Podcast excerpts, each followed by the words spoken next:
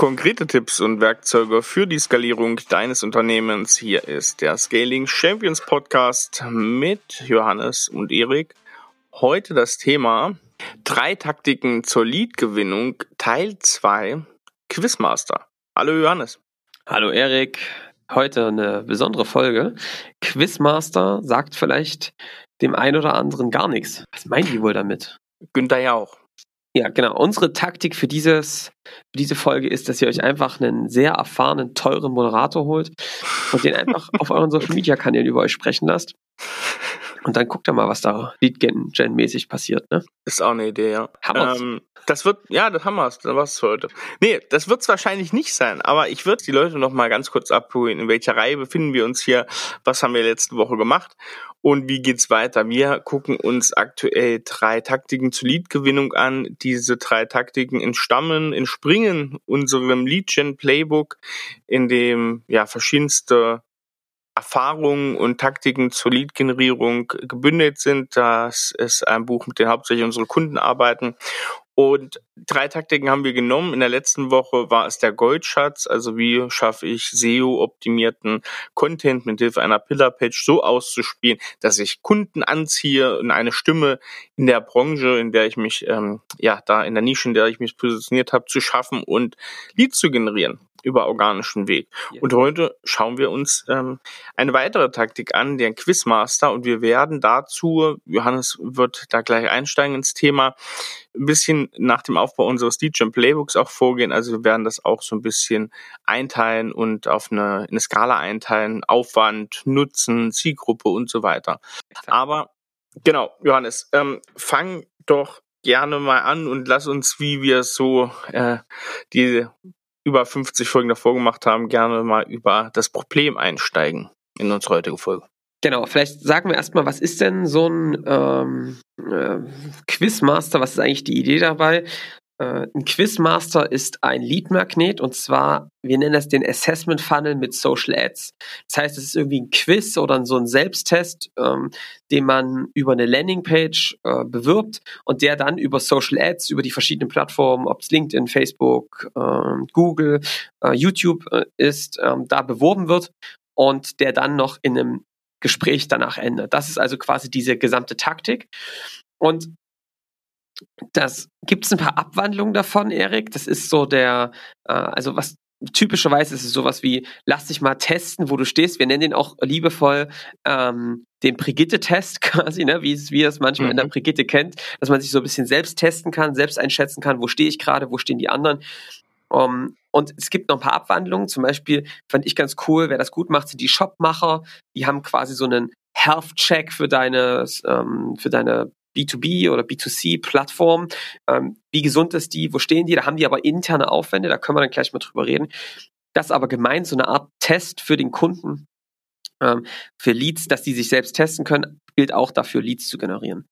Und ich glaube, ähm, was ein typischer Fehler ist, ist, äh, dass Leute so eine Tests oft entwickeln oder bauen, ähm, aber ja, die oft sehr offensichtlich sind, sehr wenig Expertise zeigen, sehr allgemein gehalten sind. Äh, das sind so typische Dinge, ähm, wo die Dinger eben nicht gut funktionieren.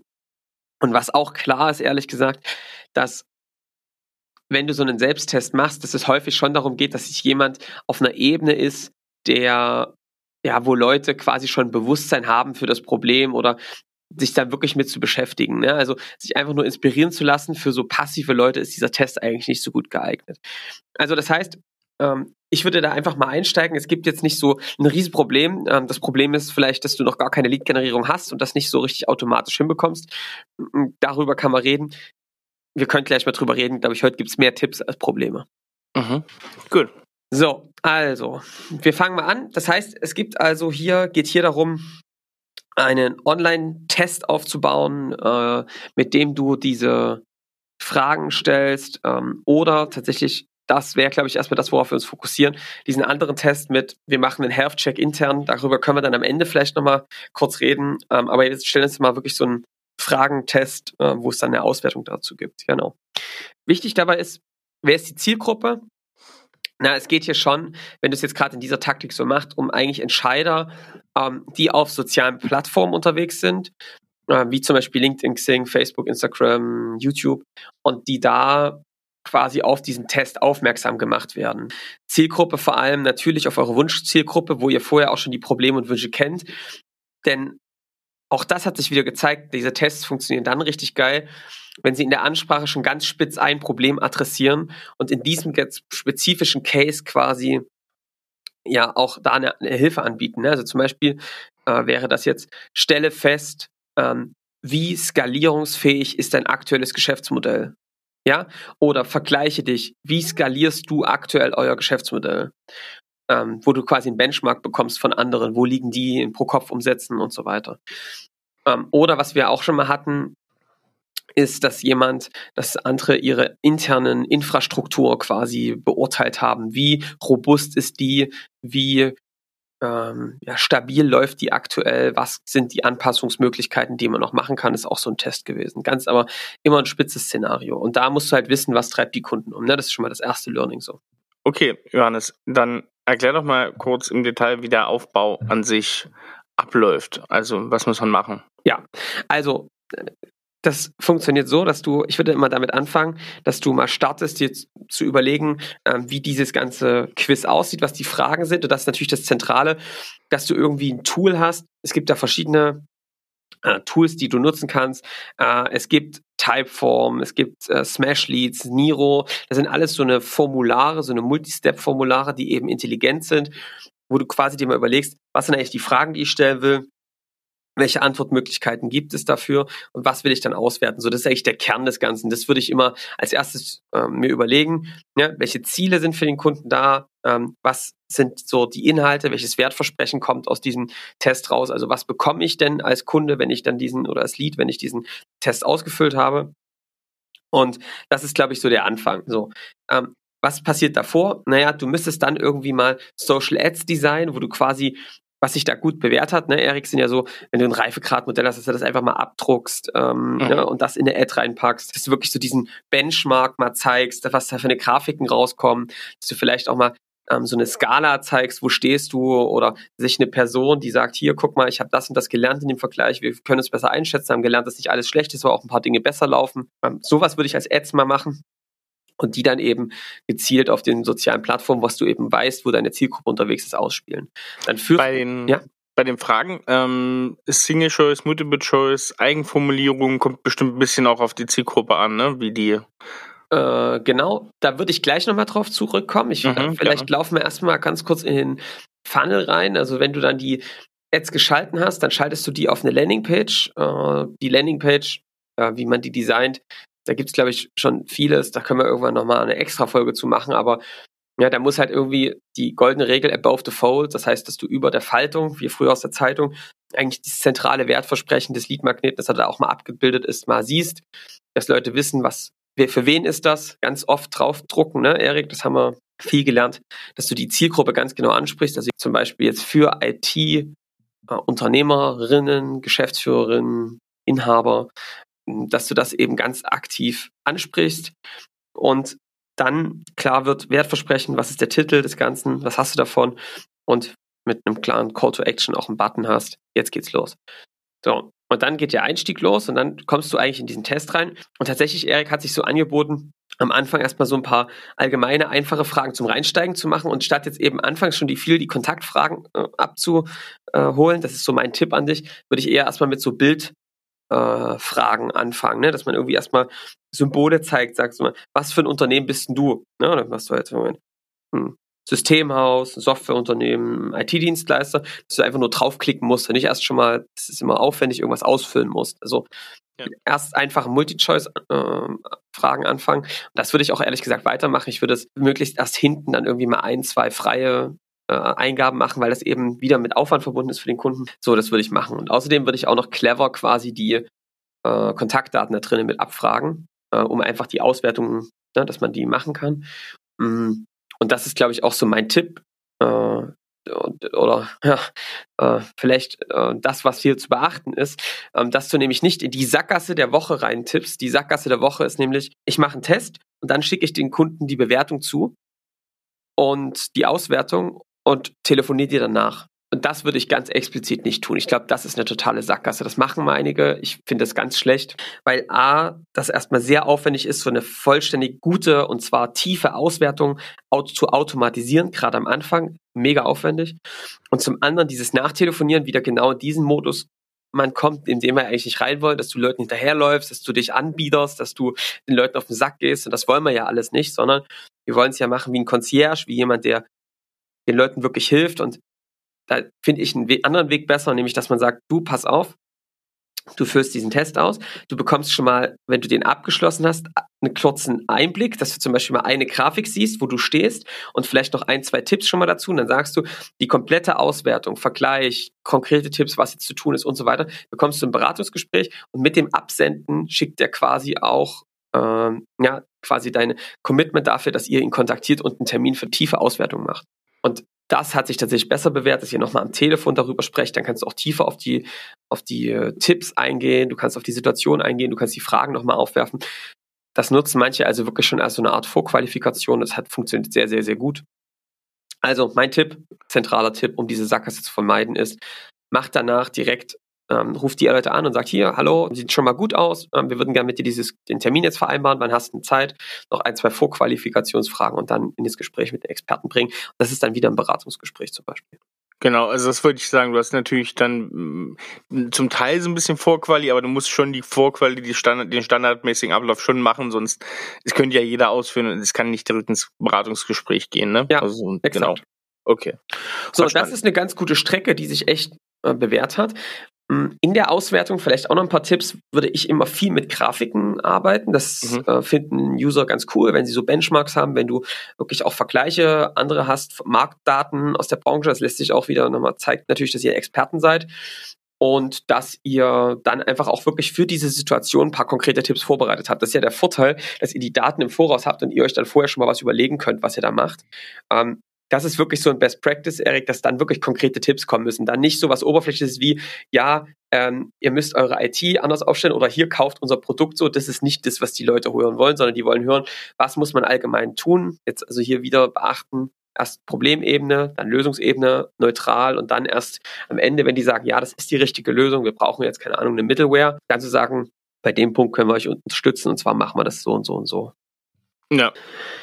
Ja, genau, das ist Verstanden. der Quizmaster. So, natürlich, ähm, Erik, wenn du das etabliert hast, ist es dann wieder wichtig, einen Cross-Hacking-Prozess draufzulegen und kontinuierlich das, den Gesamtprozess von ähm, Ads bis ähm, Beratungsgespräche gesamt zu verbessern. Ja, das wird am Anfang okay laufen, aber auch noch nicht großartig, sondern da geht es eben darum, das kontinuierlich besser zu machen.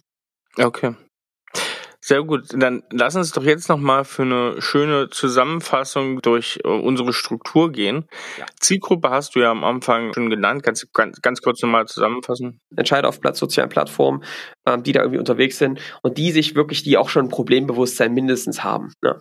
Ja, okay die Vorbereitungszeit von eins sehr hoch bis fünf sehr gering? Also ich würde dem eine drei geben. Es ist im Vergleich zu anderen Lead-Magneten, wie jetzt einem White Paper, finde ich weniger aufwendig. Trotz alledem ist es nicht zu unterschätzen, diese Fragen so zu stellen. Das ist auch noch so ein Ding, dass sie wirklich konkret sind. Das ist ein bisschen, ne, wie wenn ihr beim guten Arzt seid und der euch sehr konkrete Fragen stellt, wo ihr sagt, Mensch, das macht er jetzt hier gerade nicht zum ersten Mal. So müssen die Fragen sein. Und auch bei den Antwortmöglichkeiten muss ich einfach ein Lead gut wiederfinden. Das ist schon das gut zu machen, da brauchst du schon ein bisschen Krips und deswegen würde ich dem eine 3 geben. Also Mitte. Mhm, okay. Die Kosten pro Lied von 1 hoch bis 5 niedrig. Genau, würde ich auch eine 3 geben. Das hat den Grund, zum Beispiel jetzt bei einem, bei einem White Paper oder so, ist es meistens ein bisschen geringer. Das liegt daran, dass du in so ein Quiz wirklich Leute reinbekommst, die nicht mal ein bisschen Inspiration haben will, sondern die sich wirklich testen wollen. Das heißt, die sind auf einer, schon auf einer Ebene, wo sie sich aktiv mit Lösungen und so beschäftigen und auch loslaufen wollen. Und die sind halt schon ein bisschen reifer und dadurch automatisch oft ein bisschen teurer, weil eben seltener. Das heißt, also, dass jemand wirklich so in die Aktion geht und sich da auch die Zeit vernimmt, ähm, das ist, ja, da, da hast du einfach schon ein bisschen höhere Kosten. Mhm. Ähm, gleich der nächste Punkt passt dazu, Aufwand pro Lied. Genau, also der Aufwand pro Lied ist relativ gering, deswegen kriegt er eine 4 von 5 Punkten und Das liegt daran, natürlich hast du in der Erstellung ein bisschen Aufwand, aber wenn einer so einen Test ausgefüllt hat, dann liegt er bei dir und dann musst du eigentlich die Schritte machen, die es eh braucht. Nochmal kurz anrufen, Termin vereinbaren. Die liegen schon alle ziemlich gut auf dem Elfmeterpunkt und die haben natürlich auch schon viele Daten reingegeben, haben sich damit selbst beschäftigt, haben auch so eine Selbstanamnese gemacht und das ist eigentlich echt super. Ähm, viel nach dem IKEA-Prinzip selbst zusammengesetzt, würde ich sagen. Mhm. Okay. Und jetzt ähm, Success Rate, wie ist ja. der Lied so vom und das, wenn du diese Fragen gut gebaut hast und das alles gut gemacht hast, dann ist die Success Rate wirklich hoch. Ich würde eine 4 von 5 geben, weil die haben sich quasi schon ein bisschen wie vorqualifiziert durch den Test, weil sie natürlich auch in Ursachen reingegangen sind, die richtigen Fragen, Frame auch in die richtige Richtung. Die Success Rate, dass du die dann abschließt, ist ziemlich hoch, muss ich sagen. Aus mhm. Beobachtung. Mhm. Was sind denn die zwei, drei Grundvoraussetzungen, die ich haben muss, um sowas aufzuziehen, so ein Quiz? Klar, also du brauchst natürlich diese Fragen, ähm, die, die für die Kunden spannend sind. Dann müsstest du irgendwie auch so gewisse Vergleichswerte aus der Branche haben, wo du dann irgendwie eine Benchmark, eine Auswertung irgendwie auch anreichern kannst. Nicht nur die Werte des Kunden, sondern auch in Verhältnis setzen kannst. Mhm. Ähm, so ein einfaches Marketing-Automation-Tool ist, glaube ich, auch sinnvoll, weil du natürlich diese Fragen dann auch irgendwie abspeichern solltest und weil du natürlich auch diesen Prozess dahinter automatisieren solltest, dass du dann dass die Leute ihre E-Mails bekommen, klar, müssen wir nicht drüber reden, dass du natürlich auch Landingpages und Ads-Know-how brauchst, wie du die bewirbst. Also das brauchst du natürlich dafür. Kommen wir nochmal äh, vielleicht zwei Punkte zu Vorteilen oder aber auch zwei Punkte mal zu Nachteilen und Schwachstellen. Ja, also ich finde, ich bin ehrlich gesagt ein kleiner Fan vom Quizmaster. Ähm, ich merke auch, dass das langsam echt zunimmt, dass auch viele Kunden ähm, das aktiv einsetzen. Wir haben das auch jetzt bei einigen Kunden, Benchmarks, Selbsttests, Health-Checks, ähm, geht echt los, weil es sehr gut für Entscheider ist, die ein Problembewusstsein haben und sich mal durchklicken lassen wollen, äh, durchklicken äh, einfach mal so ein bisschen, dass es schnell geht. Deswegen muss ja auch da nicht zu umfangreich, aber trotzdem hilfreich sein. Ich würde davon abraten, hier wirklich so einen ewig langen Test zu machen, wo sich immer dreiviertel Stunden hinsetzen musst. Das, also bin, glaube ich, wenig dran. Was Außerdem ich gut finde, ist, es ist sehr gut für Personen, die sich gern einschätzen lassen oder eine Meinung von außen mal haben wollen auf ihre aktuelle Situation von einem Experten. Und wenn du das so framest, sind Leute auch oft bereit, das mal machen zu lassen. Das finde ich eigentlich ganz cool und da holst du dir die Leute, die wirklich da mal eine Einschätzung wollen, ab.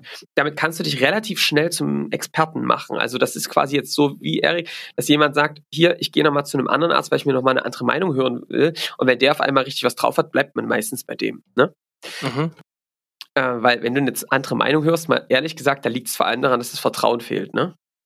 Ja, das stimmt. Also was zu Recht manchmal ist, ne? Also ich will das jetzt gar nicht äh, falsch sehen und äh, vier Augen sehen immer mehr als zwei, aber ähm, da kannst du eben früh Vertrauen stiften.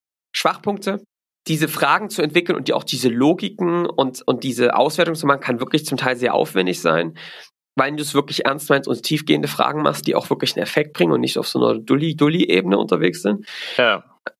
Und was ich schon merke, ist, dass manchmal Leads noch nicht bereit sind, Detailinfos abzugeben, gerade wenn sie im Kontext zu ihrem wirklichen Firmennamen auch stehen. Ne? Also wenn es dann wirklich in tief wie Umsätze, Robustheit, Angriffsfähigkeit und so Sicherheitsthemen, das könnte man sich überlegen, ob man das nicht doch geschlossen macht. Also nach dem Motto, nicht in einem Online-Test mich mal schnell durchklicken, da fehlt auf das Vertrauen, sondern dann zu sagen, hier, ich schicke dir ein PDF zu, du führst es aus, auf einem sicheren Wege kommt das wieder zurück. Ähm, ja, so ein Check kann da besser sein. Okay. Dann würde ich sagen, Johannes, ähm, da haben wir jetzt den Quizmaster so abgehandelt. Genau, also zum Quizmaster kann ich dir vielleicht noch sagen, Erik, ähm, dieser, dieser, das, dieser selbst, dieser Brigitte-Test, den ich gerade beschrieben habe, ist wirklich eine Möglichkeit. Ähm, schaut euch wirklich mal bei die Shopmacher ähm, an, wie die das gemacht haben mit dem ähm, Health Check. Das ist also, glaube ich, auch sogar bezahlt. Ähm, einfach mal auf die Shopmacher gehen, die haben da so einen Health Check, das finde ich ganz cool. Ähm, und wenn auch noch ganz gut ist, sind DevBoost aus äh, Dresden, die machen so für IT-Unternehmen auch so Skalierung. Ähm, aber eher der IT-Infrastruktur, wie sie Softwareentwicklung um, ähm, und die haben zum Beispiel jetzt einen Benchmark rausgebracht, ne? Um, und da kann man sich auch mal durchklicken. Wie die das gemacht haben, fand ich auch ganz smart. Der ist nicht digital, ähm, glaube ich noch nicht, aber ähm, zum Download und es funktioniert auch ganz gut. Also sowas würde ich mir mal angucken. Und ansonsten ähm, könnt ihr äh, ja, das einfach mal ausprobieren. Das wäre wirklich mein Tipp. Ähm, setzt das mal einfach auf. Mit sowas wie Typeform oder solchen Tools geht das relativ zügig. Und ähm, durchdenkt das mal und vielleicht lasst es vorher auch mal mit einem mit bekannten Kunden von euch einfach mal durchtesten, ob die das hilfreich finden. Ja, ist immer eine gute Idee mit Wunschkunden zwei, drei mal nehmen und solche Dinge. Das ist eigentlich bei jeder dieser Taktiken der Leadgewinnung immer gut. Das, das kannst du immer machen. Ja, definitiv. Okay. Ja, Johannes, nächste Woche haben wir dann die letzte Folge von unseren drei Taktiken. Ja. Den Superspreader. Ja. Und was es damit auf sich hat, ja, das würde ich sagen, werden wir nächste Woche aufklären, oder? Genau, da gibt es wieder eine sehr äh, wichtige und äh, kraftvolle äh, Methodik, die wir auch selbst einsetzen und die uns schon ganz viele Wunschkunden beschert hat. Also da bleibt gespannt, was es da gibt. Ist auf jeden Fall was, was ähm, ja, sich gut bewährt hat. Erik, ich habe mal noch eine Frage, wenn wir jetzt hier gerade auch zu unseren ähm, Tipps kommen, die äh, vielleicht außerhalb des Beruflichen liegen. Sag mal, weil ich merke jetzt, dass du bei mir auch im letzten halben Jahr, Jahr so ein bisschen noch mehr das Interesse an Wein geweckt hast.